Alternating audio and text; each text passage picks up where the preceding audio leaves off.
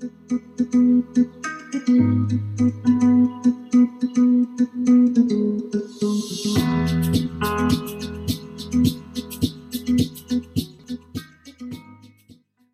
bonjour Claude. bonjour Anne-Marie. Je suis vraiment ravie euh, de t'accueillir sur euh, Oreille de co-développeur. Ça fait la deuxième fois en fait euh, voilà, que nous t'accueillons, puisque la première c'était en décembre 2019. Hein. tu étais notre invité d'honneur pour le lancement. Mm-hmm. On continue la jazette. On continue la jazette, c'est ça. Donc ça fait plus de 18 mois et j'ai réécouté un petit peu la première bande son et j'en retiens deux choses. La première, c'est ta, je dirais, ta grande humilité quand tu as dit qu'avec Adrien, votre intention de co-créer en fait ce, processus et de l'offrir au monde, c'était sans présager du coup de l'impact que ça pourrait avoir. Hein, voilà et de la possibilité de changer le monde, en fait. Hein. Il y avait un peu de ça dans la discussion. Mmh et le, deuxième point, c'est que tu avais fini notre échange en disant euh, que pour toi, le co-développement, créer cet espace privé pour prendre le temps de se connecter les uns aux autres, c'était déjà fameux. Et pour toi, c'était une approche ouverte au service de l'intelligence individuelle et collective. C'est incroyable parce que ça fait partie du cadeau que tu nous fais le 13 mai, puisque tu lances euh, euh, ton, la deuxième l'édition, nouvelle édition de ton, de ton livre et que tu réserves spécifiquement à la France. Donc, est-ce que tu peux nous en dire plus? Comment est née cette idée, euh, voilà, cette naissance? On dirait qu'il y a de la suite dans l'idée avec, euh, avec le titre, comme tu, comme tu le, en fais bien l'observation. Ben, merci beaucoup de m'accueillir cet après-midi ici au Québec. Oui, quelle était l'intention autour de ce livre? En fait, en fait d'abord, c'était, je pense qu'il y a comme un, hommage, un remerciement euh, pour l'accueil que les, que les, Français, que les Européens ont eu avec, euh, quant au, co-développement. Ben, d'abord, ce sont des, Français qui nous ont fait remarquer que paillettes et champagne, c'était festif, c'était même presque inventé, mais pas vraiment, c'est un peu un hasard. Et bien que le livre, euh, le, bouquin dont on parle de nouveau qui sort, euh, je l'ai écrit euh, sans, trop Adrien, quoique Adrien a contribué à une, partie du volume, ça demeure toujours l'approche paillettes et champagne. Et en fait, 25 ans après, ça faisait quand même un certain moment que le co-développement avait commencé à se déployer. À distance, il a pris toutes sortes de formes de, différentes, intéressantes, créatives. Euh, et je pensais qu'il valait, la peine de, revenir aux fondamentaux du co-développement pour bien, en, même temps, euh, envisager toutes les possibilités, incluant de l'hybridation avec d'autres euh, techniques, d'autres méthodes, parce que le co-développement, ce n'est pas quelque chose justement qui est, fermé, qui n'est pas un bloc monolithique. Il y a beaucoup d'intérêt à se, polliniser avec d'autres méthodes.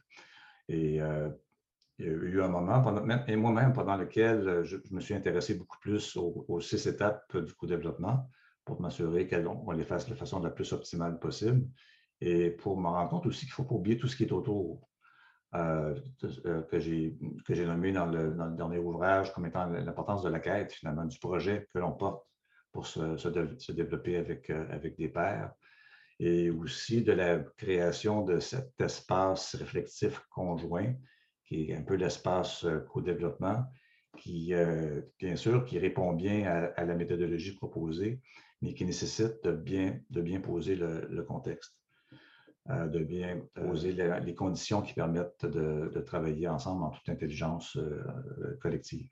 Hmm.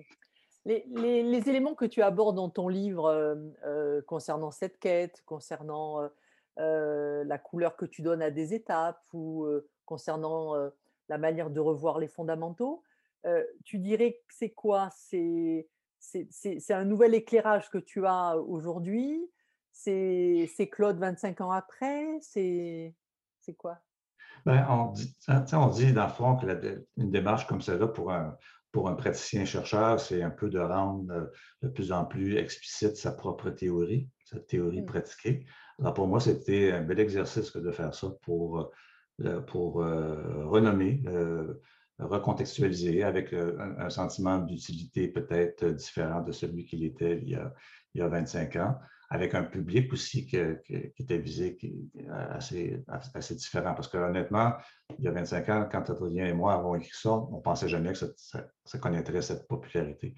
Alors là, il y avait comme des choses peut-être à, recadrer, considérant aussi qu'il y a des personnes qui, qui, pour toutes sortes de raisons, ont, euh, développé des pratiques euh, différentes, euh, parfois très, très normées, parfois très, très ouvertes du, co-développement.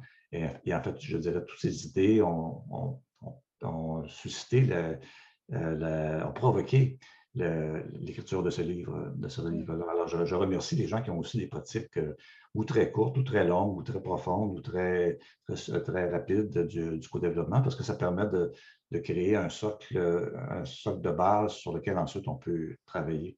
Mmh.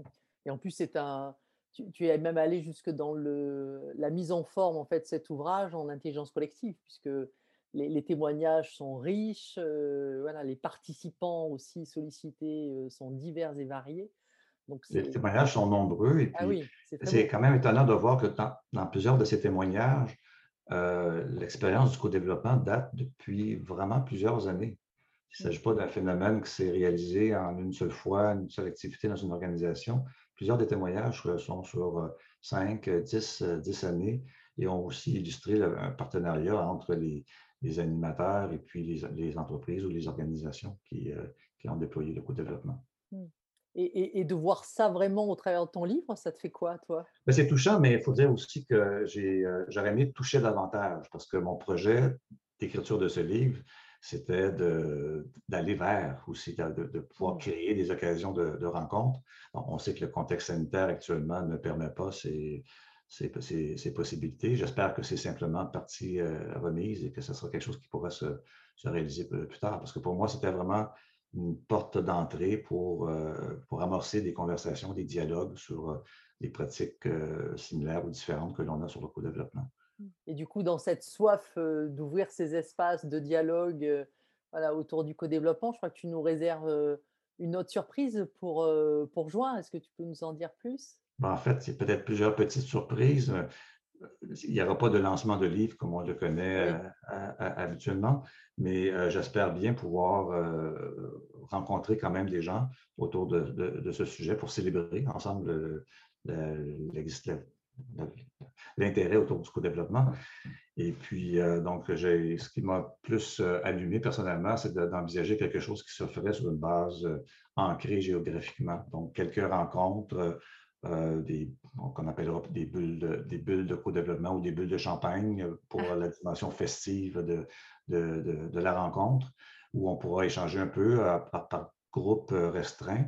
Mais comme j'envisage peut-être d'avoir une dizaine de, ces, de, ces, rencontres, mais on peut imaginer qu'en bout de piste, il y aura peut-être 250 personnes qui auront fait partie d'un dialogue ou l'autre, ce qui est quand même peut-être même déjà plus que ce qui aurait été possible dans un seul événement de, de, de lancement de livre dans une seule mmh. ville.